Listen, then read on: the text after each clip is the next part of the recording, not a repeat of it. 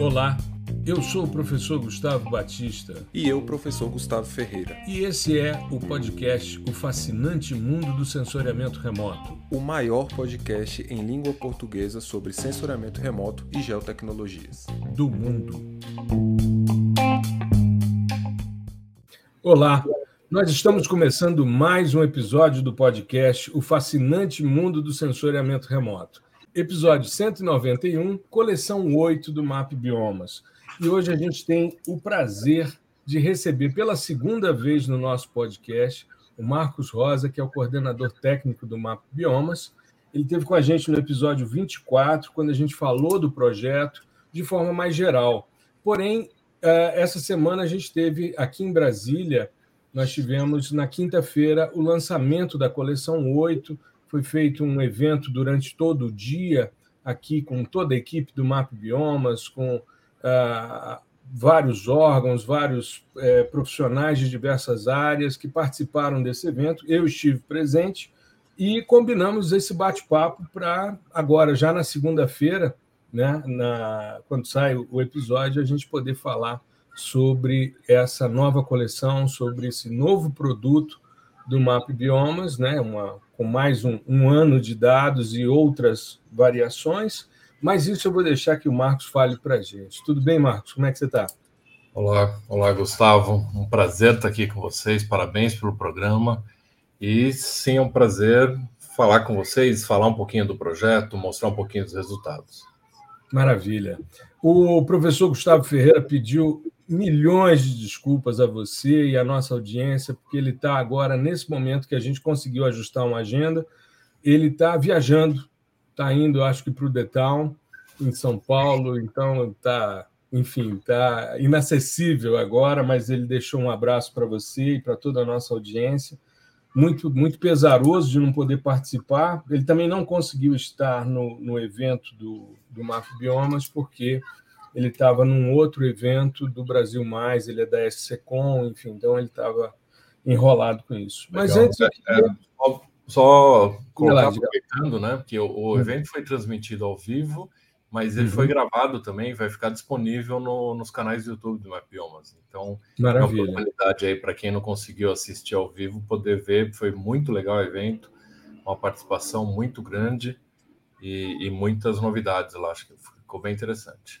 Maravilha. Não, já vou dar esse toque para ele e já vou deixar também o link na descrição do episódio sobre uh, botar esses, esses links do, do canal do Map Biomas para a gente poder, é, para nossa audiência poder assistir o evento. É, Marcos, antes da gente começar a falar de coleção 8, da gente falar sobre como é que foi o início do projeto e até mesmo em que estágio ele se encontra, enfim, Vamos conversar um pouquinho. Vamos, eu queria que você se apresentasse para a nossa audiência, né, para que eles conheçam você, né, um pouco da sua trajetória, para a gente poder depois focar um pouco mais no Map Biomas. Perfeito. Eu sou bom, sou Marcos Rosa, eu sou geógrafo de formação, com doutorado na parte de sensoramento remoto pela Universidade de São Paulo. Um, comecei o projeto como coordenador técnico da do Biomata Atlântica e Pantanal. A uhum. gente, uhum.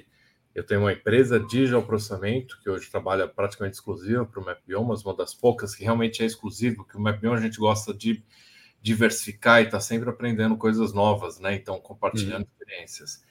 Uh, mas a gente fazia já desde o ano 2000 monitoramento do, dos remanescentes florestais da Mata Atlântica para SOS para o INPE e depois o monitoramento da BAP, que é a Bacia do Alto Paraguai, que pega a planície do Paraguai e as cabeceiras dos rios, né? O, o, a planície do Pantanal e as cabeceiras uhum. dos rios, porque o Pantanal é muito dependente do fluxo hídrico que vem das cabeceiras que estão no Cerrado e na Amazônia. Uhum. É, e faz alguns anos, a, o coordenador técnico geral era o Carlos Souza, de Amazon, no começo do projeto, fez um trabalho excelente. E daí a gente fez essa substituição, essa troca. Ele estava com, com outros interesses, outros trabalhos, continua coordenando a equipe da Amazônia e eu assumi uhum. a coordenação geral técnica do projeto, né? É, para todos os biomas. Então é isso e estamos à disposição aí para para entrar nesses detalhes depois mais técnicos que que achar interessante para a sua audiência, né? Maravilha, maravilha. Bom, a gente tem uma, uma audiência grande em áudio, mas a gente tem também o videocast que sai no Spotify e no nosso canal no YouTube junto com o áudio, né? Sempre na segunda-feira, às segundas, às 5 da manhã, saem é, todos os, os canais de divulgação do podcast. Mas a gente vai descrevendo, né? Então é só um exercício que a gente precisa ter, já que tem uma audiência grande em áudio né, da gente descrevendo o que a gente vai mostrar.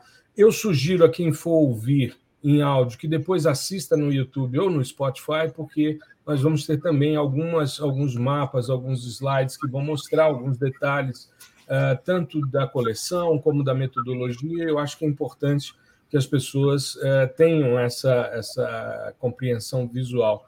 E eu queria já começar falando um pouquinho sobre o MAP Biomas, e aí eu vou compartilhar aqui né, uma, uma, como é a estrutura do Map Biomas, para a gente entender como é que se organizou inicialmente, o que, que mudou de lá para cá.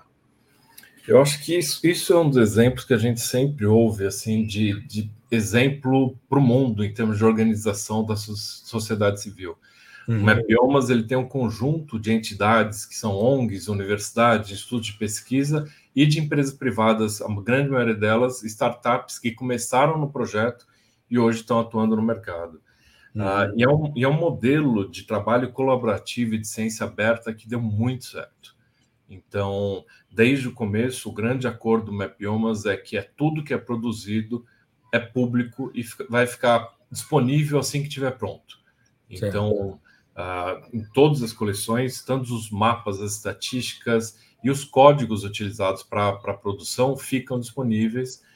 Uh, isso tem um ponto de generosidade gigante, porque uhum. a gente não tem nem capacidade de produção dos artigos científicos, de analisar todos os dados para a produção do conhecimento, mas deixa eles à disposição da comunidade, porque isso gerou uma produção científica que a gente não tinha nem, nem ideia e nem uhum. capacidade para produzir. A gente tem hoje mais de 1.600 artigos científicos usando os dados mapiomas em revistas de alto impacto indexadas. É, em temas que a gente nem imaginava, de vai para a saúde, biodiversidade, carbono, conservação do solo, gestão hídrica, gestão de recursos naturais, gestão municipal, é, assim, é, é muita coisa.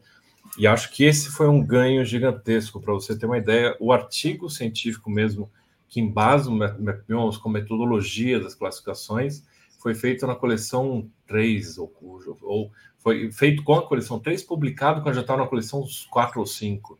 Então, assim, uhum. assim, demorou 4 ou 5 anos, mas antes disso, todos os dados estavam é, públicos com ah, notas informativas dizendo as limitações dos dados. Né? Até a coleção 3, foi a coleção 3 foi quando realmente estabilizou que, uhum. que, realmente a gente conseguiu um produto bom. Antes disso, dado ainda tinha muitas limitações, mas já tinha uso para algumas coisas, já tinha uso muito importante. Então, mapa de floresta está muito bom, apesar da agricultura ainda estar tá muito subestimada. Então, gente, tendo dado e com transparência sobre qualidades e limitações, a comunidade científica já começou a saber para que, que ele podia ser usado ou não. E isso, é, né, como é um processo evolutivo, foi muito importante. Uhum. É, eu estava ontem, eu estava na, na, minha sala e eu tenho assim na parede, eu, eu tive um contato desde o início, né, com o pessoal, da, principalmente o pessoal da Caatinga. Depois a gente participou juntos daquela iniciativa do Árida também, né, para ver a questão da desertificação. E eu estava olhando porque eu vi essa, essa, esse slide que vocês compartilharam no evento, mostrando essa rede, né? E ali eu vendo é, eu tenho lá na minha sala um, um, mapa da coleção 2, da coleção 2, que o Rodrigo, né, da UFS, me passou. Na época, eles, eles imprimiram alguns e me passou, e eu tenho até hoje lá.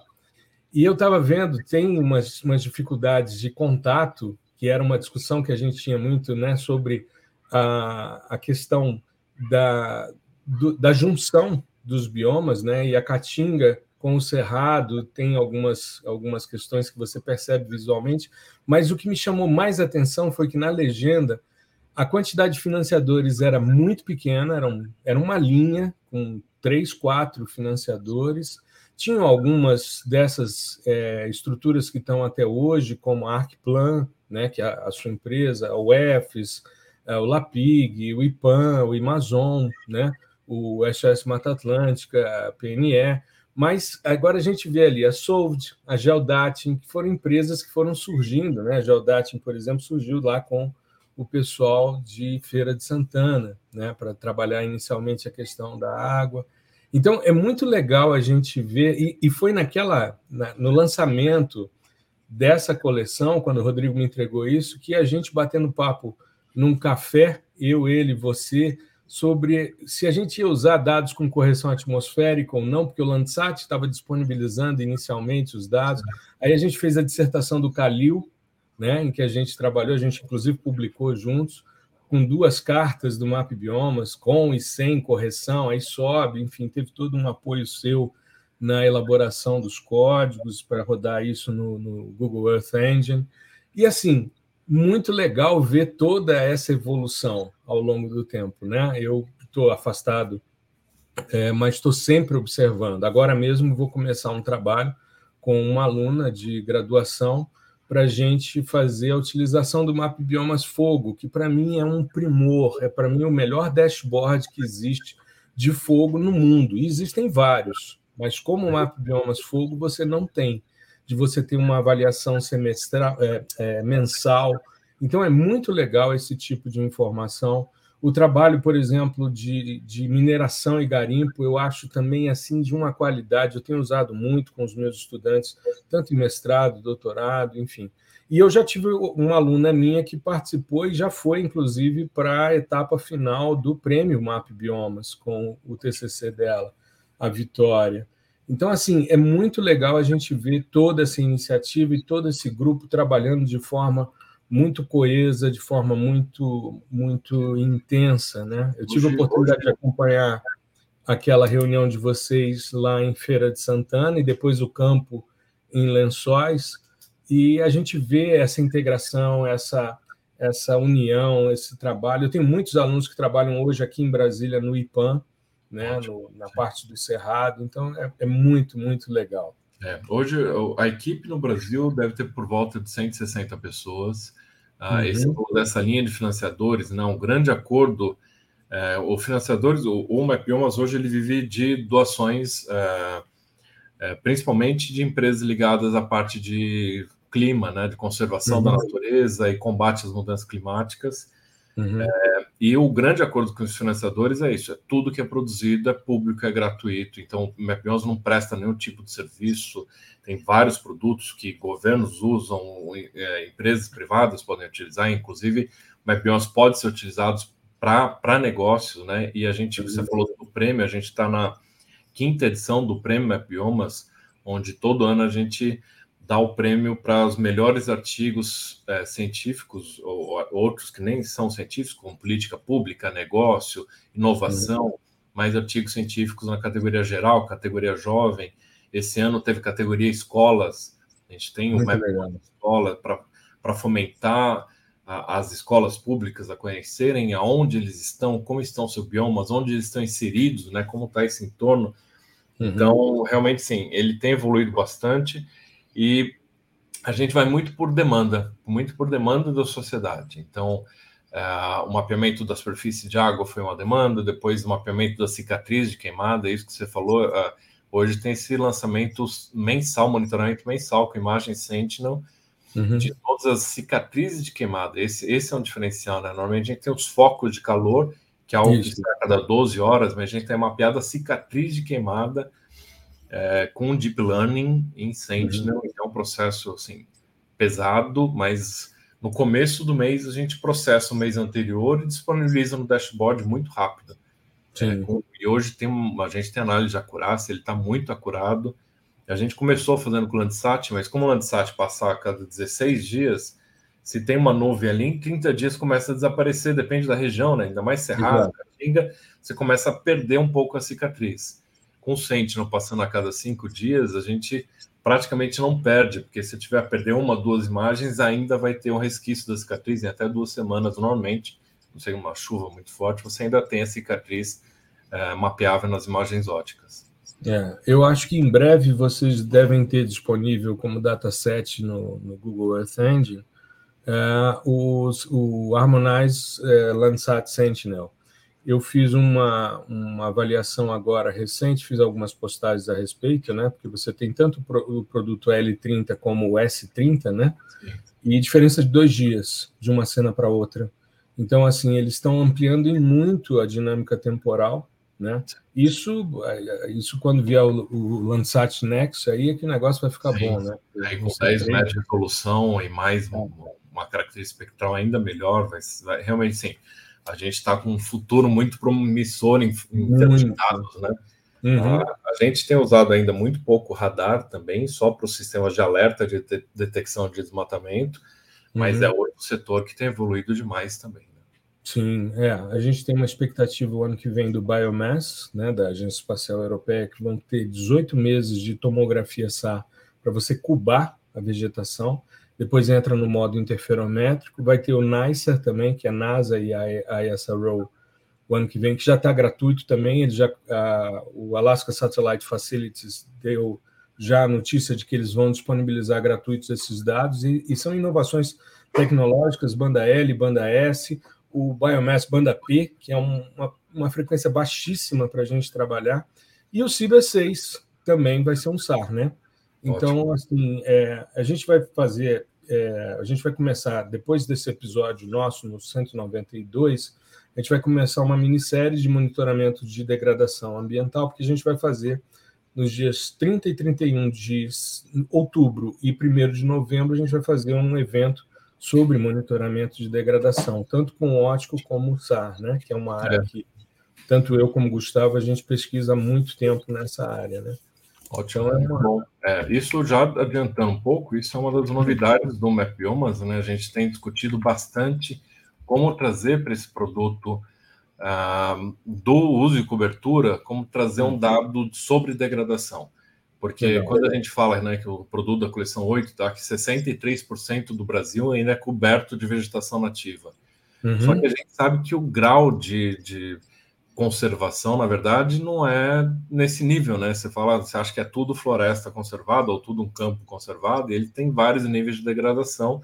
E daí a gente está tentando trazer alguns indicadores de distúrbio para mapear. Então, não, tem uma tentativa de mapeamento direto né, uhum. sobre degradação, mas muito também de indicadores do que pode ser um distúrbio, discutir uma, um potencial de degradação. Então, ainda estamos bastante no, na, na, discussão teórica, mas trabalhando, por exemplo, com frequência do fogo, o intervalo entre o fogo, isso para o cerrado, né, que é uma vegetação acostumada com fogo, mas se você queimar na época errada, ou com muita frequência, ou com intervalo pequeno, você degrada a vegetação e pode perder muito da, da importância biológica dela.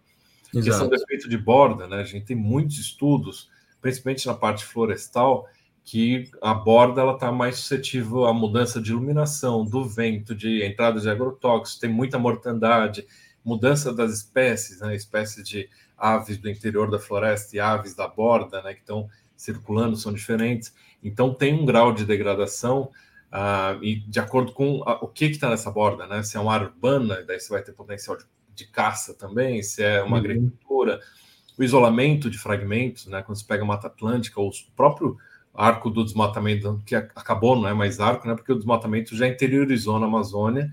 Sim. O arco hoje é uma vegetação totalmente degradada. A gente até publicou um artigo científico de é, comparando uh, o grau de conservação de algumas bacias ali no sul da, da região da Amazônia ao padrão de fragmentação da Mata Atlântica. Tem várias uhum. bacias lá que já estão com menos de 30% de cobertura nativa. Uhum. A própria idade da floresta, né, como a gente tem mapeamento histórico, a gente consegue ver o processo de recuperação da vegetação nativa e calcular a idade que ela tem. Né? E a gente sabe que esses fragmentos são super importantes porque diminuem distâncias entre fragmentos, muitas vezes estão em APP, então protege a água, mas uhum. ele é um, um, fragmento ainda que não tem nem toda a biodiversidade, nem todo o carbono estocado numa área mais conservada. Então, estamos discutindo aí vários vetores, distúrbios, o mapeamento direto, daí sim na floresta amazônica, de corte seletivo, remoção né, de, de, de, flore... de árvores né, maiores, uhum. de comercial. Então, tem bastante coisa para a gente tentar publicar uma versão beta até o final do ano. E essa sua discussão é super importante, super bem-vinda, porque uma vez que a gente tem esse cenário, a gente realmente monitorar a degradação é algo super importante para o Brasil. Com certeza. E eu estava vendo é, no, no, no, simpósio mesmo, que teve uma discussão mais intensa, que foi de 2015, quando começa né, a primeira coleção do MAP Biomas, eu me lembro, é, eu estava com, o Washington, que é o coordenador da Caatinga, e é, eu assisti uma apresentação justamente sobre essa questão de frequência de fogo e sobre a perda de biodiversidade. Mesmo no Cerrado, que tem o fogo como um elemento de, de manejo, né, você tem áreas que são sensíveis. Então, por exemplo, se você pegar mata de galeria, vereda, turfeira, esses lugares não podem ver fogo. Né? Quando vê, é como se você tivesse passado um correntão ali, porque detona tudo, né? E eu li um artigo também que saiu na, na Science no início desse ano, já dizendo que a degradação na Amazônia é maior do que o desmatamento. Exato. E eles é. consideram justamente esses elementos como elementos importantes de, de, verificação, porque isso vai gerar problemas de saúde, uma série de, de efeitos secundários na população muito grande, né? Então, eu acho que é uma iniciativa extremamente importante uh, essa versão beta do, do Map Biomas Degradação. Dentro dessa perspectiva, é, eu vejo então que hoje, né, se a gente pensar na dimensão inicial, que era um mapeamento de uso e cobertura do solo, numa, num primeiro momento com menos, é, menos datas e tal, e a coisa tomou uma dimensão muito grande, né? Então, eu queria que você comentasse um pouquinho sobre essa dimensão inicial e sobre o estado atual do MAP Biomas. Vamos é. lá. É, vamos lembrar, o, MAP Biomas começou em 2015 porque ele estava ligado ao Observatório do Clima, que queria uhum. medir uh, emissões e remoções de gases de efeito estufa no Brasil. Uh, e isso era feito com base nos mapas do inventário florestal do governo brasileiro, e é um mapa produzido com interpretação visual na escala 1 para 250 mil. Uhum. Você imagina mapear, interpretar todo o Brasil em 1 para 250 mil. São mapas. Visualmente, né? Visualmente. Visualmente. É, são produzidos a cada seis ou sete anos e demoram uhum. cinco anos para serem lançados, porque uhum. quantidade de correções, compatibilizações que você tem que fazer com, porque pra, ele tem que ser mapas comparáveis. Imagina você tem que uhum. comparar qualquer ganho que você tenha de, de tecnologia em, em, no período, né, período de 10 anos ou 6 anos entre eles. Se você muda no mapa, o, o anterior está parado no tempo, você ganhos viram mudanças no mapa. Então, é uhum. é muito complicado. E como a gente tinha 10 anos de atraso, como você vai fazer essas estimativas sempre com 10 anos de atraso? Não dá para planejar. Então, o Mapeon surgiu para produzir mapas de uso e cobertura anualmente. Né? Esse uhum. era o grande foco. Uh, e hoje ficou muito maior do que isso. Né? A gente hoje, além de produzir esses mapas anuais que são utilizados lá pelo SEG, que é o Sistema de, de Monitoramento de Gases de Efeito Estufa, a gente tem dados de irrigação, de mineração, os dados de infraestrutura, de a gente tem os dados de pastagem e uma avaliação sobre o vigor vegetativo dessa pastagem. Né? A gente uhum. usava o termo degradação, mas o termo degradação é um termo depende de quem olha, né? Então, para o pecuarista, um pasto que foi abandonado está recuperando, para ele é um pasto degradado. Para a gente uhum. é um pasto que está em, em processo de regeneração. Então, a gente está usando com vigor vegetativo áreas de pasto que, mesmo quando chove, não ganham biomassa. Né? Então, uhum. é um pasto que é um, um, pastagem com mais solo exposto, com ocorrência de ravinamento, de vossorocas. Então, esse é um pasto que a gente tem que manejar melhor hoje, né? Intensificar o uso, intensificar a produção, ou deixar para recuperação, ou se tiver potencial agrícola, fazer uma conversão, né? Uhum. Uh, e os dados, obviamente, de desmatamento e vegetação secundária com base na série histórica. Então, o importante do Map Biomas é, não é só fazer um mapa de uso e cobertura, mas produzir mapas comparáveis, mapas anuais comparáveis de uso e cobertura. Isso é o que eu uhum. sempre digo assim.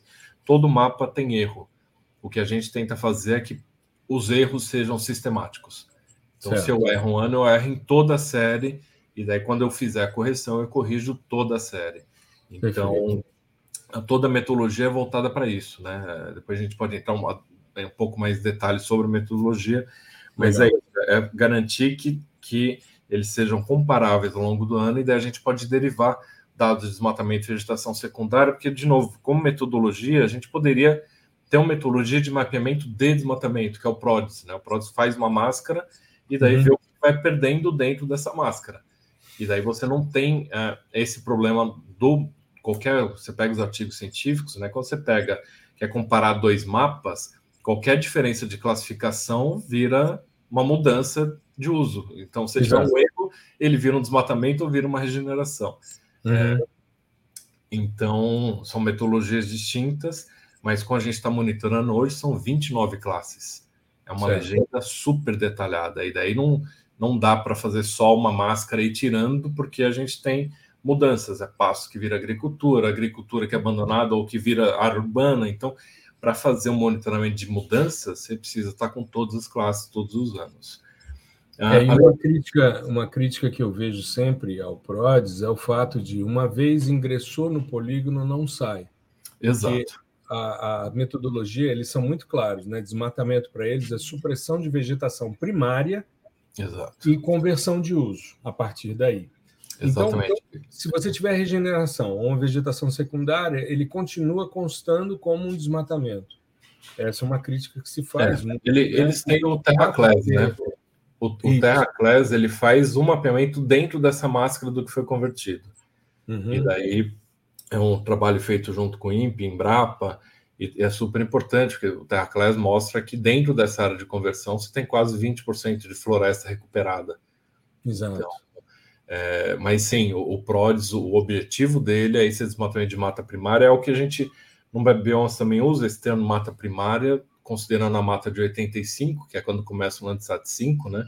Uhum. Mas que a gente sabe que não é o correto, né? No, no artigo que a gente publicou da Mata Atlântica, a gente usou o termo mata madura, que é Perfeito. o que também assim, é madura, a gente estima é o que está lá desde 85, mas principalmente para a Mata Atlântica já tinha muita mata desmatada anteriormente, recuperada.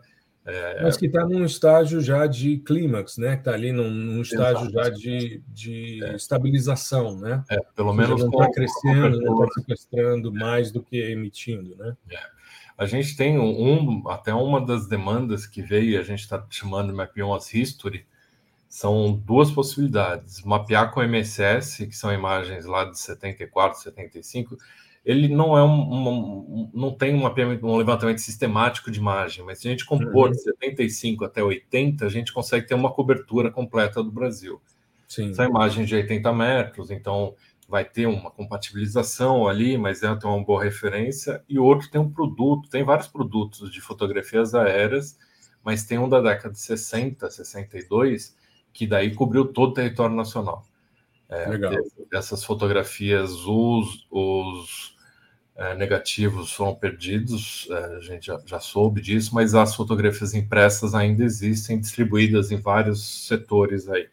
Uhum. E daí o que a gente está querendo é fazer exatamente uma compilação disso, e daí é um trabalho hercúleo de escanear todas, transformar isso numa ortofoto já referenciada e depois fazer uma classificação de uso e cobertura da década de 60 com fotografias escaneadas, que é bem diferente da gente trabalhar com é. um sensor com bandas espectrais, né? A gente e você vai, você vai esbarrar numa questão que é a diferença de contraste entre as fotos. Exato. Exato. na hora de você revelar, cada um expunha durante um tempo, aí tinha uma mais escura, uma mais clara.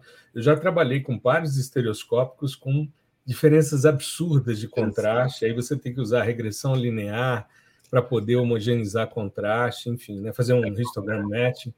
Agora, é, aqui para o DF, a gente tem imagens do MSS de 73, muito boas, né, em agosto, período seco, muita área queimada, muita cicatriz queimada, tem uma cena disponível no USGS, que é bem, bem interessante. E aqui o DF foi feito um trabalho há muitos anos atrás, Marcos, de, de mapeamento de cobertura, né? Eu tenho um pouco. Eh, hoje existe uma discussão muito grande sobre a possibilidade de você é, investigar usos, por causa de usos restritos e tal, mas a, a, a lógica do land cover é algo bastante, para mim, muito, muito interessante. Mas foi feito um estudo aqui, é, financiado pela Unesco, em que eles usaram fotografias é, aéreas, e DF é, é pequeno, são 8 mil sim, e sim. poucos quilômetros quadrados, 8.514, eu acho, quilômetros quadrados. E foi feito um estudo de 56, 60 e depois já com dados orbitais é, para fazer esse levantamento. Mas foi uma interpretação visual, então é, tinha muito polígono que não, não fazia muito sentido. De repente você tinha é, vegetações que tinham sido suprimidas, no ano seguinte elas apareciam, depois elas desapareciam, ou seja, não tinha um rigor, né?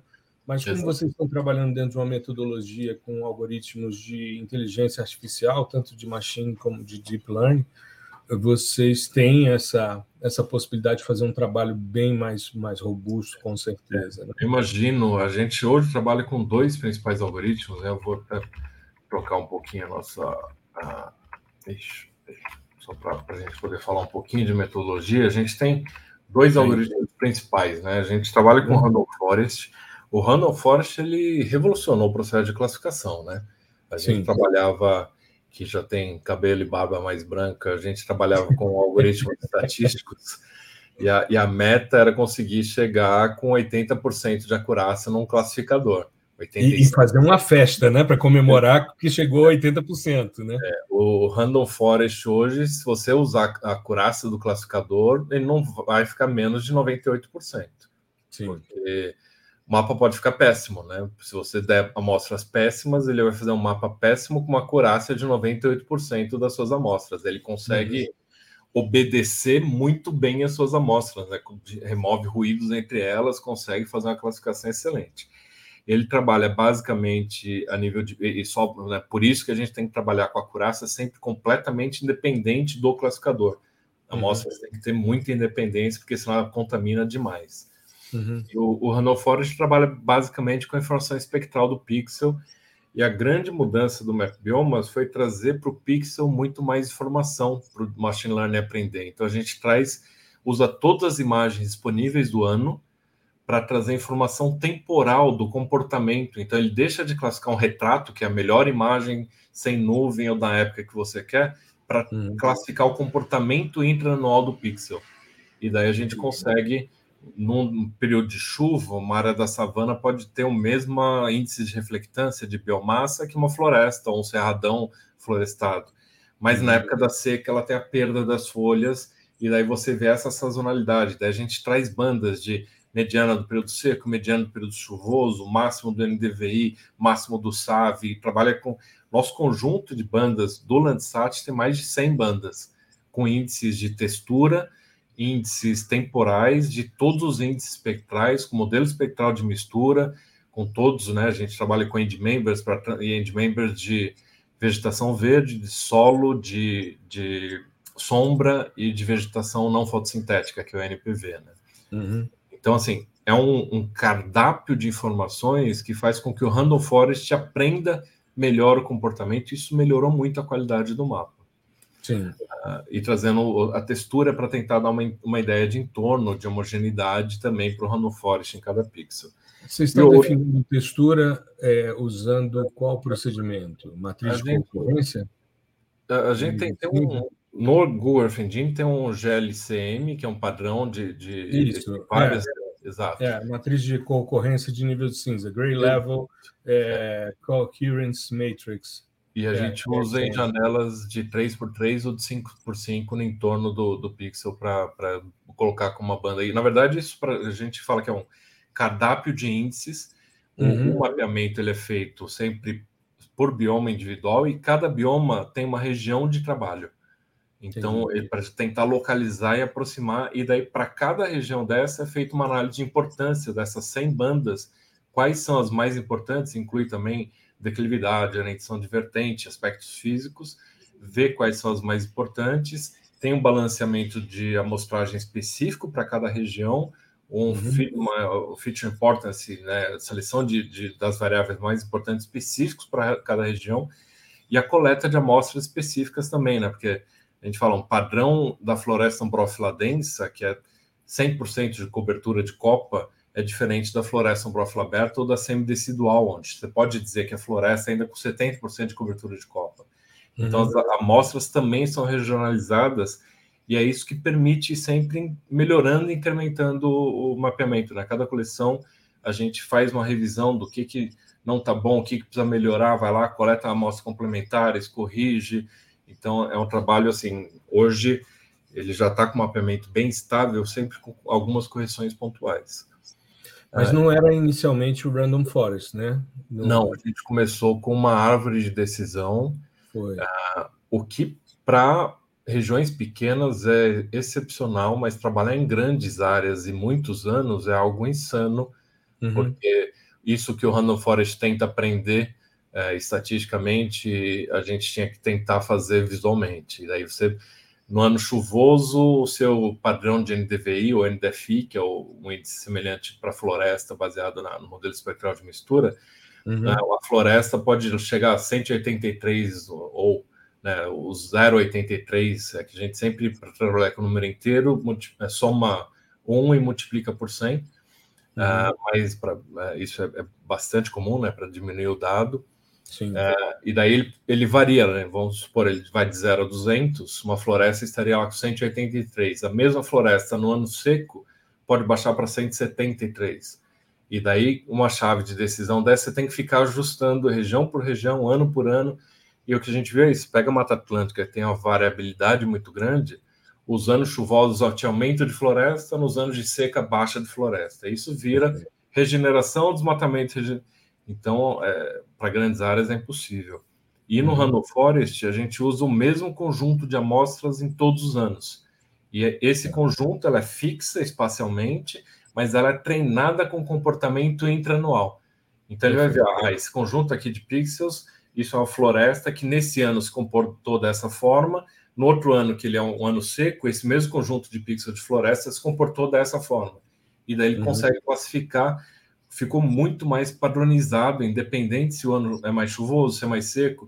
Isso resolve questões, por exemplo, das diferenças entre os satélites. Né? A gente tem diferenças até no modelo né, o Surface Reflectance da, tratado do Landsat entre o Landsat 5, Landsat 7, Landsat 8 e 9, mas aí a gente está treinando, olha, é assim que essa floresta se comporta no Landsat 5 no ano chuvoso, é assim que no outro ano a gente usa o Landsat 7 e o ano seco. Então, o mesmo conjunto de amostras, mas treinadas a cada ano com cada sensor para poder fazer com que ele aprenda o que é cada uma das amostras. Perfeito. E o Deep Learning? Vocês estão usando em algumas, alguns produtos, né? Em alguns. É, é, o Deep Learning, assim, ele é o que está na moda hoje. A gente precisa tomar cuidado de achar que Deep Learning vai resolver tudo. É, Não é isso. A inform... O importante para o Deep Learning é quando a informação de contexto é mais importante do que a informação espectral. Perfeito. Então, a forma do, do elemento então, por exemplo, vou dar exemplo mais óbvio. O pivô é mais óbvio que está na tela, quem está olhando, ele vai mostrando, né? O círculo é muito fácil, é um elemento geométrico. Deep uhum. Learning a, classifica qualquer elemento geométrico muito fácil. Mas você pegar aquicultura, aquicultura são pequenos tanques para produção de peixe, de camarão. Ele é uhum. basicamente espectralmente água, assim como os lagos, assim como os rios, assim como o oceano. Tudo é água. Né? Só que o formato dele diferencia esses pequenos tanques alinhados um do lado do outro. Uhum. É, você já fala, bom, isso não é água, isso é agricultura. Se você uhum. pegar o garimpo, por exemplo, Perfeito. o garimpo ele é basicamente solo exposto e tanques de água. Se é. você for classificar espectralmente, é isso que vai, ele vai enxergar: um monte de área de solo exposto e água. São Mas, piscininhas, né? No rio. Você vai vendo as piscininhas no rio. E, e, e, e, no produto de mineração, isso é fundamental, né? Exato, porque daí ele vê esse formato dessa, desse rasgo que acontece ao longo dos rios, uhum. de solo exposto e, pequenas lagoinhas, e fala: tá bom, toda essa área é uma área de garimpo. Então, sempre que o padrão uh, espacial, o contexto for mais importante do que o padrão espectral, o deep learning é adequado. E a gente está testando para várias classes. Hoje a gente usa para aquicultura, para os pivôs, para o garimpo, para citricultura, estamos testando para café, estamos testando para área urbana. Então, tem várias, várias classes específicas que a gente testa, mas, de novo, Deep Learning hoje não tem nenhum modelo totalmente aberto, totalmente gratuito. Sempre você tem uma capacidade de máquinas gigante para treinar o modelo, depois para classificar o modelo, E normalmente isso vai ter algum custo ou de transferência de dados ou de processamento, a gente processa em GPU, né, que são unidades gráficas e não em CPU. Uhum. E as GPUs são as mesmas que processam os bitcoins, então elas ficam muito mais caras hoje o processamento. Hoje não, sim. faz alguns anos, né? Sim, sim. É, eu estava vendo, você falou sobre a questão da área urbana, né, que é um desafio de, de mapear. Estava vendo naquele, naquele último painel do dia que as pessoas do Map Biomas foram mostrar as possibilidades futuras, né?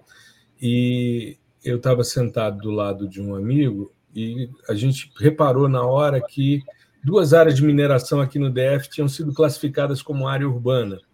Aí a gente conversando, é, deve ser a questão do padrão geométrico, mas provavelmente o aspecto espectral do solo exposto, alguma coisa nesse sentido, né? Porque você tem áreas, por exemplo, aqui no DF, é muito fácil você errar uma classificação se você pegar amostras no plano piloto de Brasília. Sim. Porque você tem 60 anos de mais de 60 anos de instalação, é uma área super arborizada, as árvores, eu, eu moro aqui no plano piloto e enfim, as árvores já passaram os prédios, né? E você, se você colocar aquilo como urbano, você vai expandir o urbano para um monte de coisa e tem áreas que não tem um pé de pau em pé que você pode usar ali e que você acaba, né, de certa forma, confundindo também com solo exposto e tal. Então, eu acho que é um desafio muito é. grande que eu, particularmente, tenho solucionado, e aí fica uma dica, já que você é o coordenador técnico, dados de luz noturna. Sim, a gente são coisas muito interessantes, porque o homem é o único animal que, que prolonga seu fotoperíodo, né? É, então, a gente, a gente usa. Né? a gente usa o dado de luz noturna, a gente também permite até fora, porque a gente está querendo mapear algumas aldeias, vilas que ainda não são iluminadas sim. no interior do Amazonas, mas sim, uhum. a luz noturna para mapeamento urbano é essencial. Uh, essa questão que você falou é, é legal para entender, para explicar como a gente trabalha. A gente uhum. trabalha hoje por bioma, então tem um conjunto de, de instituições que é responsável pelo mapeamento da vegetação nativa, e daí a gente tem uhum. temas transversais para todo o país, que é a pastagem, a agricultura, a zona costeira e mineração e área urbana. E depois a gente integra esses mapas produzidos individualmente. E daí a gente tem várias regras de integração. Né? Uhum. Uh, e daí, por exemplo, se a Mata Atlântica mapeou uma área como floresta, mas a agricultura diz que ela é silvicultura, a regra hoje é que ela entra por cima. Né? Ah, certo se a, a gente a, a pastagem mapeou uma área como pasto, mas a agricultura diz que aquilo lá é algum tipo de, de plantio, ela também entra por cima. E provavelmente, da forma que você explicou, eu não vou lembrar de cabeça, mas é provável que se uma área foi mapeada como mineração, mas a, a área urbana também mapeou como área urbana, ela entrou por cima da área urbana. Uhum. Então, esse tipo de coisa, até a gente está discutindo uhum. como produzir um mapa de incerteza e provavelmente Sim. essas regras de integração vão uma sobreposição entre áreas desse tipo, provavelmente são áreas de maior incerteza.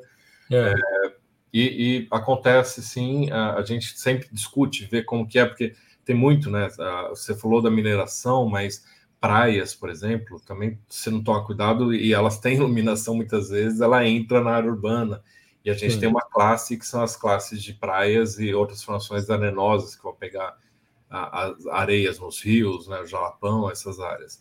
Uhum. Então, é, toda classificação sempre vai ter algum ruído, e claro, daí o que a gente tenta é isso, né? Ver quem a, a, classe que errou menos de comissão, né? Assim, mapeou uhum. é, coisas a mais é, menor comissão, normalmente ela tem a tendência de ficar por cima. Ah, entendi. Então, entendi. Pô, isso é, é bem legal, é bem legal. É porque, é porque era justamente esse contexto. Era uma área, eram duas cavas de mineração que a gente tem numa região aqui de exploração para indústria de cimento. É uma região de, de carbonatos ali para retirar e é, a gente viu depois que ela estava na mesma mancha da, da área urbana, que é justamente são dois dos temas transversais, né? É, podendo trabalhar com tema transversal, a gente consegue fazer ajustes específicos para cada um deles, né? Essa é a vantagem então é isso. A área urbana vai utilizar também as luzes noturnas. A gente usa o Street Map como forma de localizar infraestruturas no entorno dessas áreas. Então você Legal. pode trabalhar com dados de referência. A mineração usa UNET, enquanto a área urbana ainda está usando Random Forest. Uhum. Tá? Você pegar a área agrícola, por exemplo, ela é ajustada ao calendário agrícola de cada uma das coisas que eles vão mapear. Então, quando vai mapear soja, mapear algodão, o período das imagens é ajustado ao calendário agrícola. E se você for só fazer um uso de cobertura completo de uma região com todas as classes, você não ia poder fazer esse tipo de ajuste fino. Por isso uhum. que esse mapeamento é, em termos de vegetação de cada bioma e depois os temas transversais permite esse tipo de ajuste. Maravilha. Uma dúvida que também surgiu, Marcos, e que eu acho que a nossa audiência deve estar é, muito ansiosa, é justamente pelo novo mapa biomas com 10 metros de resolução com os dados Sentinel. Né? É, isso, isso é super importante, essa discussão vai, vai longe ainda. A gente publicou essa versão beta. Essa uhum. versão beta ela foi feita com a mesma legenda do uso e cobertura com o Landsat. Uhum. Né? O Landsat, lembrando, a gente tem uma coleção de 85 até 2022, na coleção 8, e uh, o Sentinel foi publicado como beta de 16 até 2022. Perfeito. O que a gente, por, por enquanto, só reduziu foi até o nível 3 da legenda. Isso quer dizer que a gente só separa a lavoura temporária e a lavoura perene, não as subclasses, por enquanto.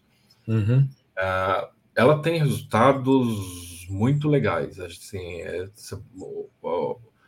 como beta, é porque algumas classes a gente sabe que não, ficar, não ficaram boas ainda. Por exemplo, agricultura por não uhum. ter feito ajuste por safra, ela teve bastante omissão, então a gente está reprocessando a agricultura para a nova coleção da Sentinel.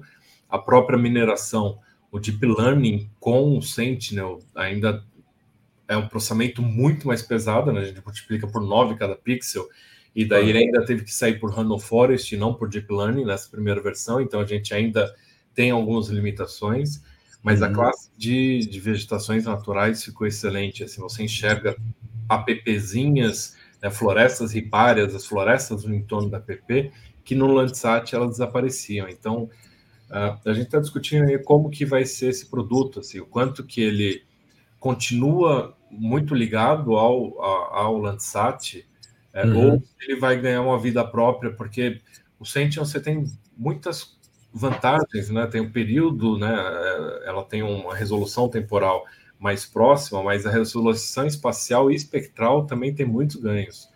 Sim. por exemplo, a área urbana, a gente, você viu a apresentação, a gente quer definir agora, fazer uma classificação dessa grande mancha urbana e reclassificar ela, o que, que é campestres ali dentro, parques, né? O que, que são florestas. Né? E na Sentinel você conseguiria classificar até nível de ocupação, o que é loteamento, que são áreas densamente ocupadas, né? Você tem um detalhamento possível com o Sentinel que. Então a gente ainda não tem exatamente claro o que, que é. é uhum. Os hoje são próximos, isso a, a comunidade científica também, assim, em algum momento vai questionar, mas números da Sentinel são diferentes do Landsat. Gente, é. Normal, né? Soluções diferentes, por enquanto os métodos são iguais, mas a tendência é que a metodologia vá se especializando. Né? E hoje os números são bem próximos, porque a gente usou basicamente o mesmo conjunto de amostras, as uhum. mesmas classes, né? limpando, fazendo a remoção de outliers dessas amostras que, que da, da Landsat não batiam com o Sentinel. Mas então eles estão próximos, mas a gente está discutindo ainda. Por isso, esse lançamento da coleção beta, o dado está uhum. Tá inteiro disponível para uso. Você pode baixar os, os arquivos TIFF, pode usar o asset no GE e uhum. a gente está querendo ouvir muito críticas, uh, conselhos, uh, o que, que ficou bom, o que, que ficou ruim, para a gente ir definindo. Né? Por enquanto que a gente está trabalhando uma nova versão, corrigindo, melhorando, que daí vai incorporar os dados até 2023 também. Uhum. É, mas é isso, assim, acho que o futuro, até como você comentou, o próximo Landsat Next também vai ter 10 metros. Sim. E uma resolução temporal muito grande também, porque são três, né? É uma constelação. É, e daí, assim, é isso. A gente pode trabalhar com essas imagens sintéticas, tentar misturar o Landsat com o Sentinel, mas aí talvez a gente partir com uma coleção só de 10 metros, consolida o monitoramento futuro e a gente é. tem o monitoramento do passado já bem consolidado. Então, tem vários caminhos aí, assim, a gente tem muitas oportunidades aí pela frente, né? É, e você muda a escala. Você tá com, com o Landsat, você vai chegar um para 250 mil, né, com tranquilidade. Mas uh, o nível de detalhamento, porque eu estava sentado do lado de uma amiga, aí ela falou: Ah, você já viu esse, essa coleção de 10 metros? Eu falei: Vi. e inclusive baixei o mapa todo, 6 GB e tanto e tal, abri no QGIS, gostei muito do que vi, fiz uma, uma leitura muito rápida, mas aí comentei com ela que um amigo meu, o Christian, que é da Scripts Remote e da Ambigel, que trabalha com. Ele, ele dá cursos de Google Earth Engine, né? Um, é um parceiro muito, muito legal, um amigo muito querido ele fez uma comparação né, entre uma e outra, mostrando e tal. E, claro, que tem diferença justamente porque muda a escala. Muda a escala, e eu acho que é muito importante. Eu salientei isso para ela. Eu falei: olha, são escalas diferentes. Exato. Está trabalhando com. diferentes, né? uso diferente. É, exato. Graus de detalhamento diferentes. Né? Então, você vai ter. Uh, uma, uma, um nível de detalhamento muito maior com 10 metros. Eu acho que isso é uma vantagem principalmente porque a gente tem hoje o, o, o mapeamento da ESA, né, o ESA World Cover com 10 metros, que, em termos de, de acurácia com 76%, é, você vê muito, muita coisa errada ali, muita coisa equivocada. Tudo bem que é um mapeamento, é como o Tasso falou lá no evento, é um mapeamento global, né, usando um conjunto de dados Sentinel-1 e Sentinel-2, e há um esforço de mapeamento em 11 classes. Estou vendo aqui no, no slide, vocês estão com 29 classes na coleção. Com 29, a Sentinel vai remover oito dessas classes, vai ficar 21 classes na Sentinel. Pois é, são 10 classes a mais do que o ESA World Cover. É, né? e, e, em termos de qualidade, assim, é, de novo, né, a gente está falando de um mapeamento global e a gente aproxima aqui, a gente tem amostras regionalizadas, além uhum. de mais classe, a gente está em dúvida se faz uma nota técnica mostrando os ganhos que a gente tem em termos de, de qualidade. O Sentinel está muito melhor do que o ESA. E, e, é que é esperado, né? A gente, nos congressos que a gente vai ali, volta e meia, tem um, uma palestra de um estudante que classificou seu município e está lá comparando como o mapa dele está melhor do que o Map Biomas. E é isso que a gente quer mesmo. A gente está batendo né? o Brasil inteiro você fizer um mapa do município, você tem amostras regionalizadas muito mais próximas, você consegue fazer adequações de padrões florestais específicos, ou padrões vegetacionais específicos do município. Então, cada vez que você se aproxima, você vai ter ganhos, e a gente espera que uhum. isso seja uh, dessa forma mesmo. E esse foi um dos motivos da gente deixar mesmo a Sentinel já liberado, mesmo correndo esse. Você viu que a gente não fez uma divulgação do Sentinel.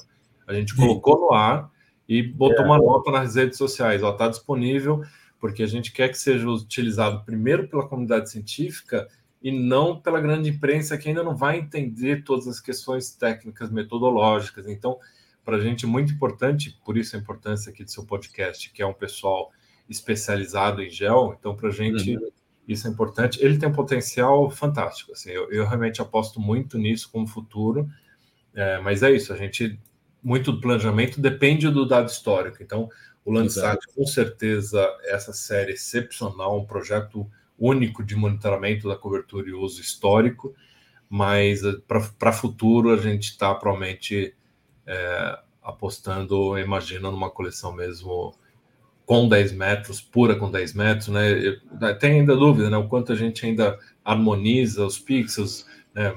faz um downscale do Landsat, faz o upscale do Sentinel, tem várias uhum. possibilidades, mas eu gosto muito dessa coleção com 10 metros.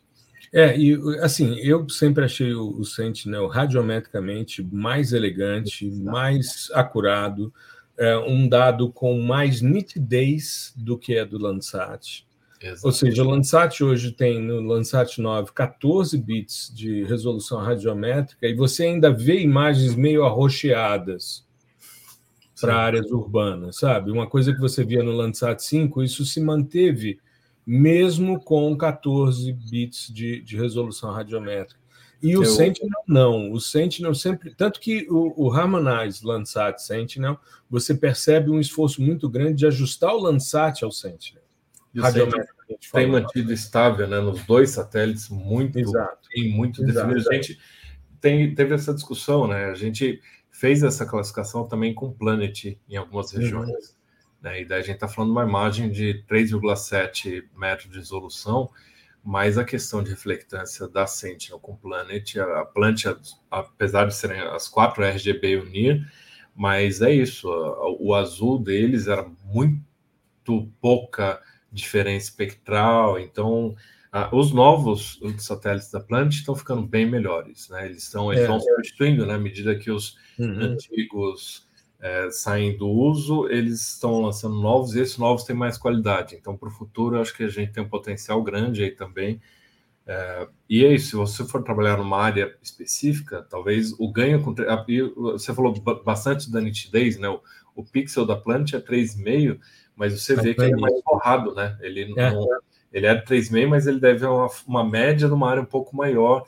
Uhum. Então, de novo, né? Os novos têm um potencial grande, mas hoje a gente testou as duas e viu que a Sentinel sai com melhor qualidade. Pelo menos para as regiões que a gente testou, hoje esse mapeamento é, tem um potencial melhor. É, eu tive a oportunidade, eu fiquei naquele programa acadêmico da Planet durante um ano e acabou tem um mês e pouco que eu não consegui renovar, né? Então estou trabalhando só com os mosaicos NI, CFI, né, da, da Noruega. Da NICFIA. Mas é, eu trabalhei com os dados Planet e o Gustavo, né? Ele é da, da Secom, está envolvido com o Brasil mais, então ele trabalha diariamente com a Planet e a gente sempre conversa sobre isso. O foco da Planet é a hipertemporalidade. Exato. não é o hiperespacial e muito menos uma imagem nítida. Então, ela é, ela é uma imagem meio borrada, ela não tem nitidez. A gente fez um trabalho agora recente é, no simpósio de sensoriamento, a gente apresentou uma comparação do Superdove com oito bandas e o Superdove com quatro bandas para fazer modelo linear de mistura espectral e detecção de mudanças a partir daí na região do amacro, né? Que é a nova fronteira ali do, do desmatamento. E Sim. me chamou muita atenção. Eu falei, Gustavo, a gente precisa usar um filtro laplaciano para a gente melhorar a nitidez dessas imagens, porque elas são muito borradas, apesar de 3,7 metros. Enfim, o mosaico está saindo com 4,7. Mas é, ele disse: não, professor, a questão é o seguinte: a gente, a, o foco da empresa é ter imagens todos os dias. Exato. Então a parte telescópica não é tão até porque é um nanosatélite, você não tem como fazer um sistema telescópico sensacional, né? E eles ajustam radiometricamente os dados do Superdove ao Sentinel. Sim, eles fazem a, a referência deles é o Sentinel. É o Sentinel, não é, é. o Landsat. É. E, e, o uso no Mapions Alerta, né? E aí é outro produto que hoje tem impacto gigantesco. A gente pega todos os sistemas de detecção de alertas, que hoje no Brasil praticamente todos estão com base em Sentinel. Só uhum. que a detecção normalmente é feita por uma variação de NDVI. Né? Então, Sim. você tem a perda de biomassa e o que você faz é ver se em duas imagens consecutivas ele tem essa perda confirmada e daí você solta isso com um alerta de desmatamento. Uhum. É, só que, obviamente, qualquer alerta desse automático tem muito ruído, às vezes sazonalidade, às vezes de inundação, às vezes mudança da nuvem, ruído. Uhum. Então, uh, o que a gente faz é, em cada alerta desse, a gente valida nas imagens de Planet visualmente, fala, ah, sim, esse é verdadeiro, esse daqui não, aqui é sazonalidade, ou aqui foi uma queimada e, e recuperou depois, né, porque a gente quer perda de vegetação. E daí, uhum. uma vez validado, a gente escolhe a melhor imagem, daí nas imagens diárias da Planet. Primeiro dia antes do início do desmatamento, o último dia depois do desmatamento consolidado, e daí a gente refina nessa imagem da planta de alta resolução, cruza com todos os dados públicos e gera um laudo customizável para cada alerta desse, com um laudo no modelo do IBAMA. Então, para você ter uma ideia, quando a gente começou um esse projeto em 2018, o IBAMA emitia por volta de mil laudos por ano para uhum. poder entrar. Depois que você tem a multa, você tem que ter esse laudo comprovando para poder entrar com processo administrativo e tal a gente está emitindo hoje mais de 1.500 por semana. Nossa! Volume gigante e com alto impacto, porque hoje ele está sendo usado por governos estaduais, uh, pelo sistema financeiro, né? todos os bancos hoje, Banco do Brasil, a Caixa Econômica, todos usam o, o, alertas, e se tem um alerta de desmatamento, os bancos exigem autorização de desmatamento. Uhum. Isso é um ponto importante, né? A gente não tem nenhum julgamento sobre o alerta. A gente está dizendo que o alerta não houve perda de vegetação. E muitos proprietários hoje pedem a remove porque foi autorizado. Não, a perda de vegetação ocorreu. Se uhum. foi autorizado ou não, isso não é. Para o alertas não faz diferença, faz diferença para o banco. Então uhum. leva a autorização de desmatamento que o banco tem seus critérios lá para liberar o, desmatamento, para liberar o financiamento, porque uh, a gente não quer prejudicar ninguém, a gente deixa muito claro, inclusive os bancos, né, tem uma nota para o setor financeiro dizendo, que MapBiomas é perda de vegetação nativa, não está uhum. dizendo que houve legalidade, e é super importante quando a gente sobrepõe os alertas, são mais de 330 mil alertas, de 19 para cá, todos validados em alta resolução, 83% da área desmatada está em propriedade privada. Certo. Muito. Só que isso re representa apenas 3% das propriedades cadastradas no CAP. Então, uhum. a gente está dizendo que 97% dos produtores não tem nenhum tipo de desmatamento, nem legal, nem ilegal, desde 2019 para cá. Então, assim, é uma, é uma mudança super importante é, que o setor produtivo, né, a gente sempre fala que não, não, existe esse conflito entre produção e conservação. Né? Hoje, a maioria dos produtores já aumenta a produtividade para o melhoramento de manejo, melhoramento tecnológico e não por abertura de novas áreas. Né? Perfeito. E, e, hoje a gente tem também um monitor da fiscalização, que daí mostra para cada estado que ação tem sido feita em, em, nesses alertas, e isso, os estados hoje têm muito mais capacidade de atuar. Você tem estados como Paraná, São Paulo, Espírito Santo, que vão em todos os alertas. Eles em 100%. Não está aqui em 100% no site, está 70%, 80%, porque tem um, um descompasso entre eles mandarem para fiscalização, fiscalização e para campo, mas todos uhum. eles, então a gente está conseguindo essas parcerias com o Estado, Mato Grosso, mais 70% dos alertas tem fiscalização em campo, tem uh, ou tem autorização, ou tem embargo, ou tem multa. Então, as coisas, assim, realmente tem uma mudança rápida acontecendo e esse impacto está permitindo a gente discutir essa redução do desmatamento que a gente está vendo em 2023 na Amazônia. A redução é semelhante, a gente está falando no DETER, né, mostrando 60% de redução esse ano. E Perfeito. na Mata Atlântica, o alerta, a gente vê isso também. A gente já validou o primeiro semestre inteiro, a queda de 50% e 60% no desmatamento. É muito legal porque a gente vê que, apesar de toda a iniciativa da gestão anterior nacional de tentar descredenciar é, iniciativas extremamente importantes, como é o caso do PRODES, do DT, a gente perceber que os caras continuam, apesar dos pesares, e que tem, né, com a iniciativa do MAP Biomas, que é um grupo independente de governo, né, que tem uma alta correlação com o que está sendo feito, ou seja, a importância da manutenção dessas estruturas públicas e de toda a incorporação nesses órgãos do que vocês produzem também. Sem, sem a menor dúvida, assim, o INPE ele foi pioneiro no monitoramento, o Brasil sempre foi líder, o INPE uhum. faz um, um, trabalho e continua fazendo um trabalho excepcional, continua evoluindo com, com o DT, né? eles têm hoje o DT diário que ajuda a fiscalização, manda todo dia alertas de matamento para o IBAMA e para os estados que querem receber, então... Uhum foi super importante é, o INPE conseguir, realmente sofreu ataques péssimos no governo anterior, mas conseguiu se manter, conseguiu continuar produzindo informação. E como você disse, é essencial que a sociedade civil também pode colocar pressão, né? Porque se o Estado Isso. tiver sucesso em acabar com o programa de monitoramento, o monitoramento é continuar sendo feito pela sociedade civil com dados públicos, transparentes, cientificamente é, publicados, né, validados assim, pela comunidade científica com mais de 1.800 artigos. Então, é importante, o MapBiomas nunca quis substituir o, o INPE. O INPE é quem produz dados oficiais do Brasil. Isso não vai mudar. Né? Uhum. O INPE tem um registro histórico, tem metodologia consistente com os dados já publicados, com compromissos assumidos pelo Brasil. Então, o INPE tem que continuar sendo fortalecido. Ele é uma geração de capacidades incríveis, né? Toda a parte lá, mestrado, doutorado, dentro do INPE, gera profissionais muito capacitados. E, e, a ideia do MapBiomas é ser complementar, mas fortalecer a sociedade civil. E aí eu, eu falo da outra parte super importante do MapBiomas, que é essa a iniciativa. A gente está hoje em 14 países, toda a América do Sul está sendo mapeada com metodologia do MapBiomas. E o legal é essa réplica, não é o Brasil indo mapear o outro país. É o Brasil transferindo tecnologia, fazendo treinamento e depois uhum. aprendendo com eles. Né? Porque esse é um diferencial da rede do Map1, às vezes, de cooperação.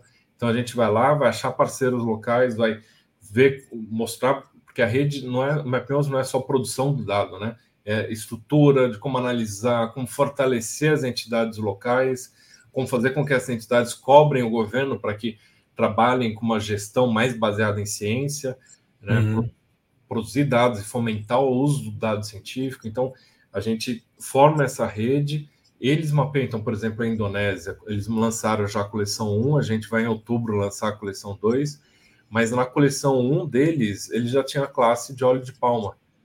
Olha que legal. Que, que é o nosso Dendê, que entrou na coleção 8 agora. Depois de uhum. 8 anos a gente está mapeando, mas para eles era essencial, para a gente ainda é pontual, para eles era uma pressão super importante. Então, eles discutiram a legenda, eles discutiram como fazer a classificação, eles produziram seu mapa, e a Indonésia é mapeada por várias iniciativas de vários laboratórios europeus, americanos, e o governo sempre ignorou, porque é o uhum. pessoal de fora querendo vir e lá eles conseguiram, na coleção 1, que a gente sabe que a qualidade ainda está né, tá desenvolvendo, é uma primeira aproximação, ainda vai consolidar, não tinha nem análise de acurácia, né?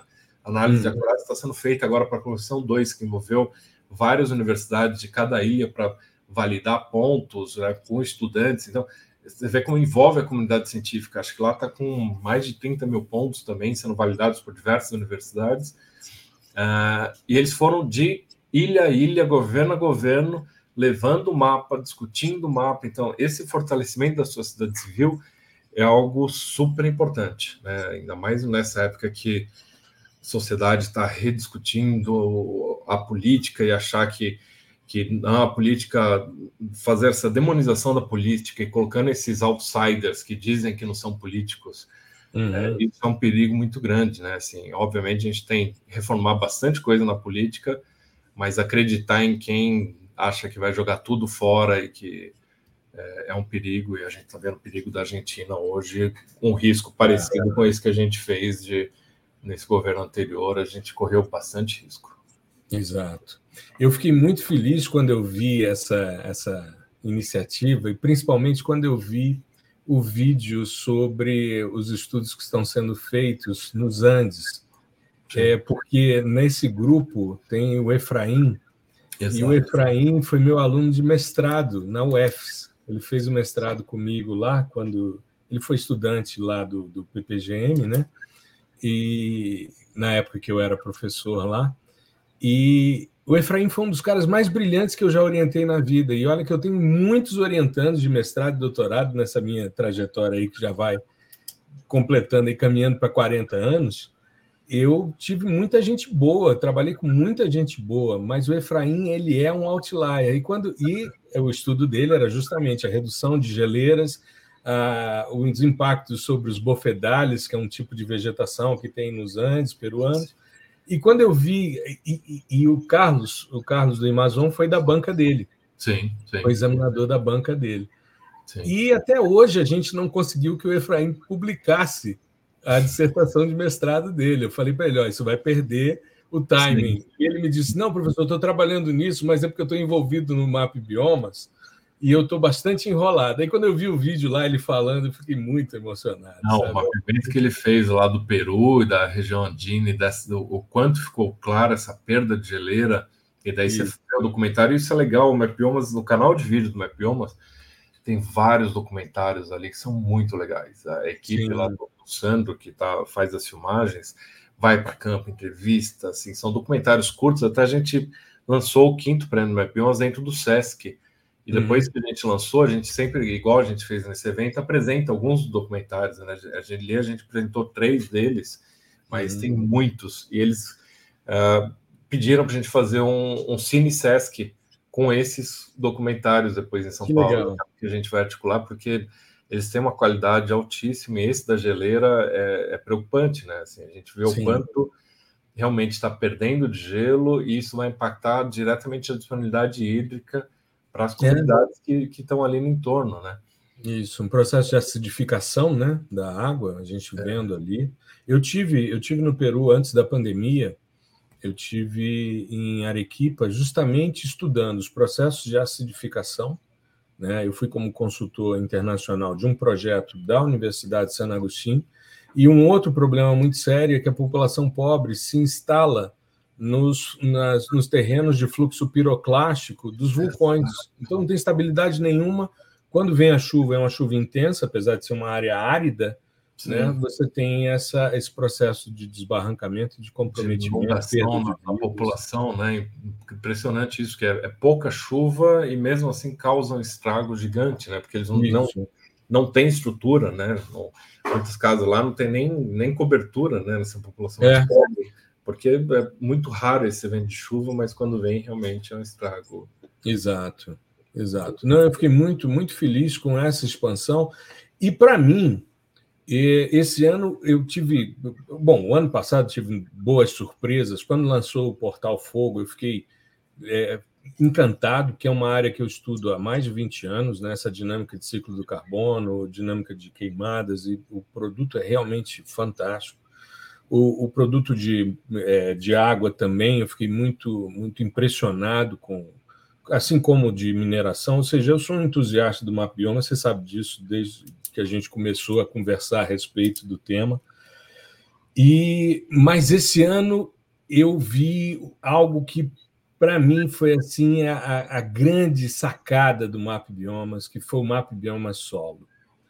A gente durante a discussão do Árida havia uma angústia muito grande. É, exatamente. Mapa Bioma Solo, para mim, é uma grande sacada, porque o nosso grande gargalo era carbono orgânico no solo. Exato. Quem o... tem essa informação não compartilha, é, é, é, uma coisa que eu, eu não compreendo. Eu conversei muito com o pessoal do Mapioma Solo, eu estava com. O Alessandro, com a. Isso, eu, mais com o Alessandro, né?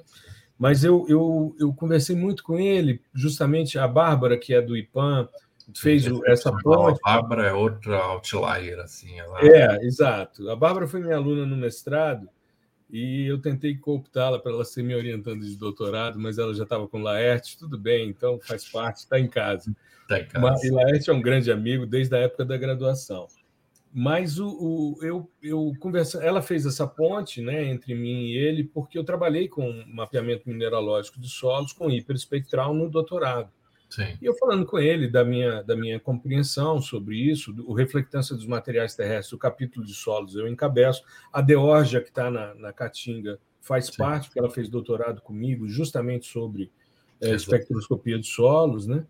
E quando a gente estava no Árida, a dificuldade era essa. Quando a gente foi para aquele GT de, de desertificação no MMA, que a gente trabalhou junto Sim. para a estruturação do mapa biomas árida, é, eu me lembro que a gente, quando a gente voltou do campo, Aliás, a gente assistiu a derrota do Brasil da Copa de 2018 num posto de gasolina, né? Juntos. Quando a gente. A Copa da Rússia, a gente estava lá no, no, no, projeto, vendo as coisas. E quando a gente volta, o professor Valdemar, que coordenava aquele grupo, me convida, a gente vai ao Serviço Florestal Brasileiro para o MMA ter acesso aos dados de carbono orgânico no solo, e os caras disseram que simplesmente não iam passar, porque ainda não tinha sido publicado. Sim. Ou seja, os caras meio que é uma filosofia completamente diferente do Map Biomas que a gente eu ontem entrei no repositório no GitHub vendo os dados pontuais, localização, gramas de carbono por metro quadrado, enfim, está tudo ali é. disponível de forma gratuita e é por aí. É. E a gente não avançou no Árida, a meu ver, muito por falta desse componente de Sim. carbono orgânico no solo. E eu, assim, é. para mim, além desse, dessa coleção de 10 metros, que para mim é um, algo que traz um, um, nível de detalhamento muito grande, mas o mapa, mapa bioma solo, para mim, é, é a cereja do bolo, é, é o grande lançamento, pelo menos esse ano, para mim, foi a grande surpresa, a grata surpresa. É, e ele entrou junto a isso que você falou do Soil Data, que é um repositório público, que a ideia é exatamente que a gente consiga que uhum. as pessoas, os estudantes, cadastrem lá seu, suas amostras e possam usar outras amostras, todas elas organizadas, validadas, tem uma gestão ali, uma validação, e fica tudo público anonimizado, né, para quem quiser. Uhum. Então, isso, isso, é muito legal. Uh, e daí ele fez todo esse processo. Obviamente, tem muita modelagem para fazer o solo, né, porque a gente uhum. consegue ver uh, em alguns ambientes, principalmente abertos, de pastagem, agricultura, você consegue tirar essas informações uh, por imagem, mas tem muita modelagem para as áreas que sempre tiveram cobertura florestal, por exemplo, é muito mais pelo clima, tipo do solo, relevo, né, orientação, uhum. declividade, tudo isso a gente vai modelando junto com as amostras. Então, é um mapa que depende muito das amostras de campo para poder conseguir essa modelagem. Ele foi lançado com a versão beta por enquanto, continua recebendo mais amostras, compilando amostras. A gente tem falado com várias universidades, várias instituições de pesquisa para aumentar esse banco de dados. Uhum. A Meta Tassera até apresentou no final aquele pitch de dois minutos, né, que foi muito interessante. Todo mundo conseguiu cumprir em dois minutos e lá falar qual o problema, qual o desafio, o que você quer fazer para resolver. A meta é chegar em 50 mil amostras.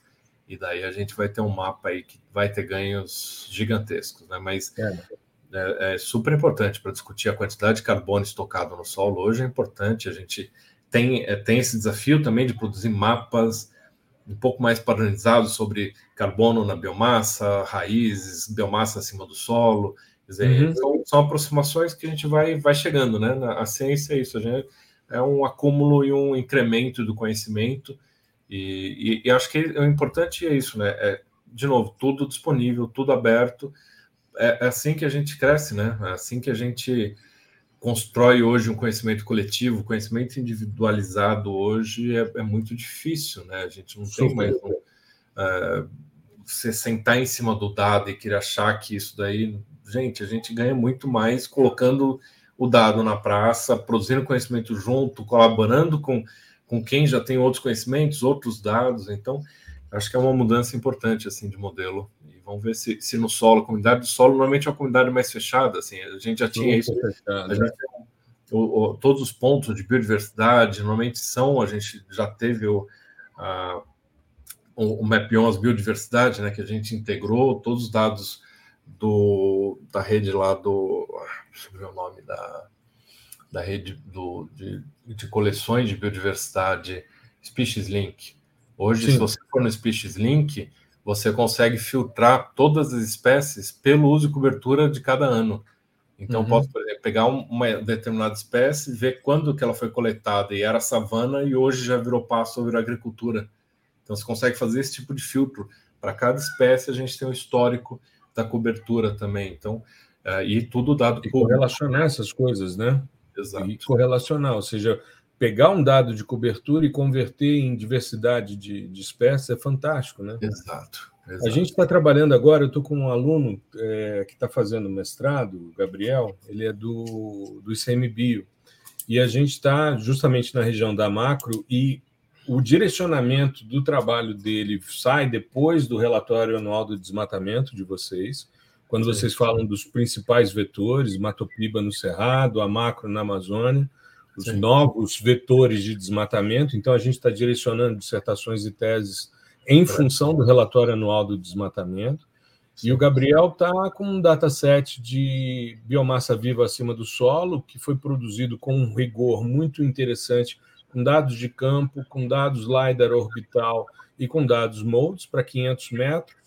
E a gente está balizando isso, suprimindo, retirando a partir de dados SAR, suprimindo o que a gente tinha de biomassa viva acima do solo, em termos de toneladas de carbono por hectare, Sim. em função da supressão de vegetação por SAR. Então, a gente está fazendo uma atualização para 2023 dessa base que está no Google Earth Engine para cá.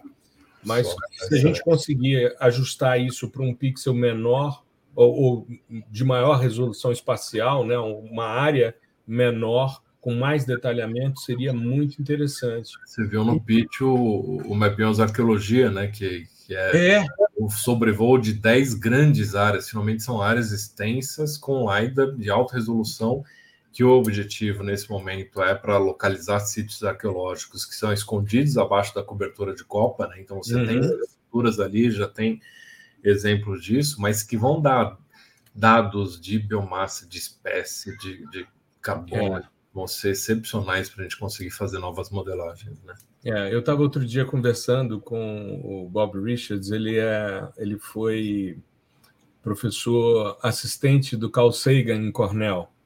E ah. ele usou muito dados LiDAR para fazer um mapeamento de Marte, né, para as missões da NASA para Marte. E esse grupo dele recentemente descobriu, eles inclusive publicaram, acho que foi na Science, eles publicaram, eles encontraram uma cidade é, maia é, creio que Maia, no México, e eles conduzindo o processo justamente para isso. Quando eu vi a Júlia falando sobre esses sítios arqueológicos na Amazônia, eu falei, cara, que, que coisa fantástica que a gente está criando. Né? É, vai, vai ter um resultado, ele está sendo um apoio da National Geographic, que está fazendo um documentário desde o começo, a preparação já está sendo feito sobre voo. Os uhum. dados vão ser depois processados lá pela equipe de geometro do INPE, e o MapBiomas uhum. entra nisso depois para achar uma forma de deixar isso disponível para o público. Que então, legal. Então, colocar numa infraestrutura todos os dados do LiDAR, e aí a gente precisa discutir como que é a forma mais fácil depois o público poder usar, né? Deixar isso disponível é. na ciência, é, porque é um dado. Você imagina a quantidade de milhares de pontos e são dados é. super ricos, mas é super difícil de trabalhar, né? Assim, é. é. Mas hoje em dia, hoje em dia as coisas estão caminhando para um, uma popularização dos dados LiDAR também. Sim. Você já viu o QGIS com alguns módulos específicos de processamento. O GeoSampa, né, a iniciativa aí do município de São, Sim, Paulo, São Paulo, com os dados também disponíveis, é muito interessante. É, e os dados orbitais também estão gratuitos, mas eles ainda são perfis, né? Eles não fazem. Exato.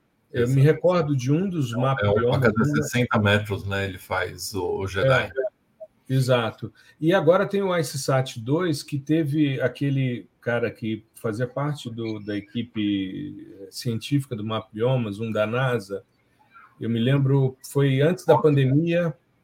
É, ele inclusive. não? É, acho que é, acho que é.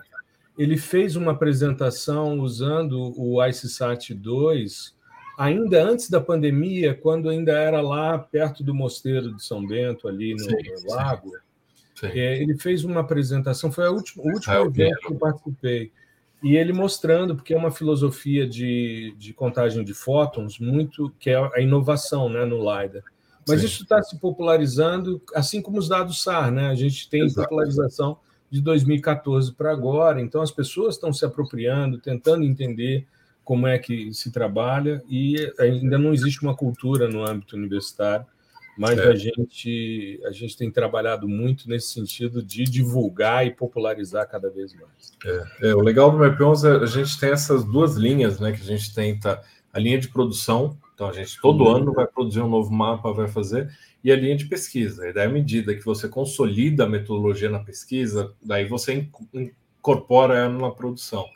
Mas Muito sim, tem muita pesquisa que precisa ser feita ainda, ganhando capacidade computacional, ganhando novos dados. Então, é um caminho assim. O, o, nome do seu podcast é bem adequado à, à realidade, né? A gente está cada vez mais dentro do fascinante mundo do sensoriamento remoto, né? Mais fascinante, porque realmente tem, tem muito caminho pela frente aí. Deixa eu fazer uma, uma sugestão. Eu, eu tive um problema técnico, aí foi um probleminha de BIOS, né, meu. Eu mandei uma sugestão, porque vocês, no último bloco, vocês é, abriram para o público que lá estava para fazer sugestão né, de avanços. E eu mandei uma proposta, e depois que chamaram as pessoas, eu não fui chamado, olhei e a minha proposta não tinha sido registrada, então eu não devo ter enviado. Deve ter sido algum bug nesse sentido. Mas é, eu venho trabalhando já há muito tempo com uma modelagem de sequestro de carbono chamada CO2 Flux, que foi uma modelagem que eu trouxe do, dos Estados Unidos. Eu, quando fazia doutorado, eu ia todo ano ao Jet Propulsion Lab apresentar os resultados. Era minha, meu acordo de cooperação com o JPL. Era, eles me passavam os dados é, do, do Everest, né, do hiperespectral, e eu tinha que ir uma vez por ano mostrar os resultados. Eu estava trabalhando com mapeamento mineralógico e tinha um grupo que era ligado ao John Gammon, que é o cara do Photochemical Reflectance Index, que é um, um índice para ver o uso eficiente da luz na fotossíntese. E, por coincidência, enquanto eu estava assistindo, por isso eu fiz a, a submissão, Enquanto eu estava assistindo, saiu um artigo publicado. Um aluno meu me mandou um WhatsApp que faz parte do. Ele também foi meu aluno lá na UFS, o, o Clóvis, e saiu o artigo do mestrado dele, é, que ele defendeu em 2016, só que aí ele engatou no doutorado e ele deixou as coisas suspensas. Sim. E depois que eu tive essa conversa com o Bob Richards falando sobre dinâmica amazônica, que a gente falou sobre o LIDAR, foi uma conversa gente fez uma call de 30 minutos, mas não era. Era uma conversa interna para a gente discutir protocolos e, e tal. E depois que eu terminei a, a, palestra com o Bob, que eu mostrei toda a evolução do estudo desse modelo de sequestro de carbono, que é um modelo muito simples, ele é o PRI reescalonado para valores positivos, multiplicado pelo NDVI. E mesmo com a saturação que o NDVI traz, eu já testei nas torres do LBA, na Amazônia, com dados hiperespectrais, funcionou super bem.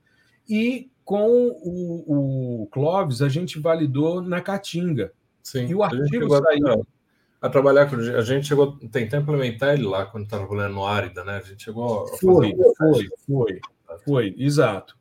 E ele tem dado uma resposta muito boa, tanto em multi como em hiperespectral. E agora a gente fez, porque o Clóvis ficou meio inseguro quando ele defendeu o mestrado, e aí ele me disse, professor, eu vou reprocessar os dados. E ele fez tudo com Landsat 8, sabe? E funcionou super bem com uma correlação assim com o fluxo, porque ele se correlaciona tanto com o fluxo como com a concentração. Tá. E ele é muito simples de ser implementado. Qualquer sistema que tem uma banda no azul, uma no verde, uma no vermelho, uma no NIR, você consegue implementar. E eu acho que seria muito interessante se o Map Biomas começar a migrar para essa perspectiva de biomassa viva acima do solo, né? mas dentro de toneladas de carbono, ele tem uma correlação muito grande. Eu fiz um estudo agora, Marcos, de pegar o CO2 flux, reamostrar para algo em torno. Fiz com a Planet, com os mosaicos né, da Noruega, para uma área que a gente estava investigando em Presidente Figueiredo, no Amazonas. Reamostrei de 4,7 para. Fiz um pixel maior de 470 metros, para poder chegar perto dos 500 metros do tá. Above Ground Biomass, do, do, do, do dataset do Google Earth Engine.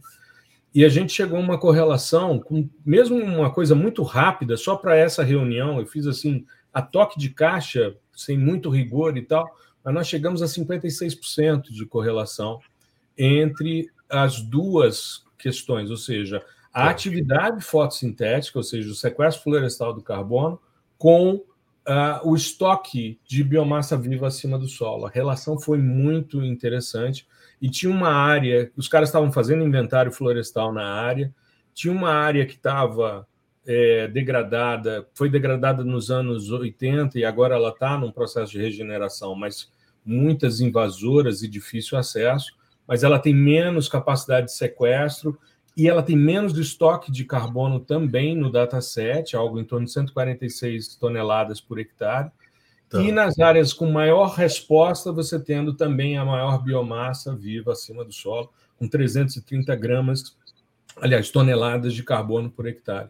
Então, essa era a sugestão que eu ia fazer. Estou aproveitando que eu estou aqui com o coordenador, com o homem que decide as coisas técnicas do Map Biomas. Eu sei que é tudo decisão, decisão colegiada. É decisão é sempre colegiada, né? Eu sei disso, eu sei disso, estou brincando. Mas, mas ficar uma sugestão de, de repente, a gente resgatar ou conversar sobre isso, porque Perfeito. tem sido a. Bom, tem sido a minha dedicação nos últimos 20 anos e é algo que eu, que eu aposto muito, sabe? Que dá uma resposta muito legal. Tem um rapaz que está trabalhando no IPAN, no Map Biomas a Fogo, hoje, que é o, o João Paulo, o Jota, conhecido como Sim. Jota. Ele, no TCC dele, a gente pegou uma área próxima a, a Porto Velho, que tinha sido queimada.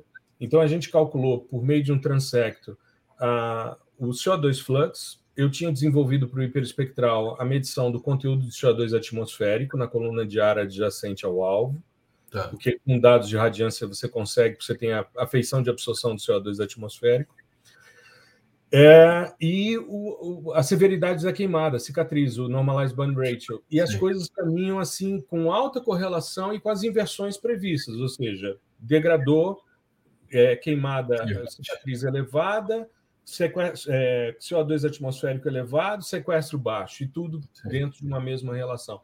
Funciona super bem eu queria sugerir se a gente puder depois ajudar ou, enfim, trazer um pouco dessa, dessa vivência, porque quanto mais a gente puder contribuir, melhorar para essa iniciativa que eu considero, como eu disse lá no episódio 24, quando a gente conversou a primeira vez, Map Biomas, o título foi um dos projetos mais exitosos é, e audaciosos do mapeamento de uso e ocupação do solo. Esse foi o primeiro episódio que a gente fez uh, há bastante tempo atrás, né? logo no início, mas para mim é o mais exitoso, mais audacioso e eu tenho. Eu sou um entusiasta do Map Biomas, fã de carteirinha. Eu só não tenho mais a minha camiseta amarela que eu usei lá em, em lençóis, porque nas idas de campo ela foi se degradando. Foi gastando. Vai querer as minhas já, todos com a gola. Estou atualizando as minhas, porque está difícil. Exato. Mas muito bom, Gustavo. Realmente. Maravilha. É um prazer estar aqui conversando com vocês e, e sempre que, que, precisar a gente vem trocar ideia. E muito boa sua sugestão. A gente, o Mabion, a gente tem esse dilema de não tentar entrar em aplicações. A gente está sempre uhum. tentando produzir o dado base. E daí a gente sempre discute bastante porque a gente quer que a aplicação seja feita pela comunidade científica, mas muitas uhum. vezes a gente precisa produzir alguns dados de modelagem para facilitar o uso pela comunidade científica. Então, Exato. a gente está sempre nessa corda bamba de, olha, não é nossa função fazer aplicação, mas a gente quer facilitar a, o processamento do dado, deixar ele pronto para que a, a, a, comunidade científica consiga de forma mais fácil trabalhar e fazer suas aplicações. Uhum. Então as coisas estão ainda sendo discutidas, até que ponto a gente pode ir, até que ponto não vai, como a gente pode contribuir. A ideia do Mapiomas está sempre em, em, pegar algumas lacunas, né? Onde, onde que a gente precisa de dado científico uh, legal para dar um up, então a gente vai, vai ocupando essas lacunas e à medida uhum. depois que isso se consolida, a gente vai decidindo como que a gente faz, se, se a própria comunidade já pode continuar, já está tocando, ou se a gente pode contribuir em alguma coisa a mais. Certo. Então, mas sim, a gente vai, vai falando sim à medida que, que a discussão for evoluindo. Não, com certeza. E digo isso porque é, tem mais ou menos um ano que é, eu fui procurado por comunidades indígenas que estão querendo entrar nos mercados de é, criptoativos e pagamentos de serviços ecossistêmicos. Então, cada vez mais essa dinâmica do quanto você tem e quanto você pode valorar a partir do que você tem é, é, muito tem sido uma dinâmica muito grande. Não só o mercado de carbono, mas os, os assets também de conservação de biomas. Isso tem sido uma, uma discussão muito intensa e essas informações, quanto mais é, valorar o, o, o, bioma na sua complexidade, na sua biodiversidade, tem sido uma demanda não só interna, como mundial. Né?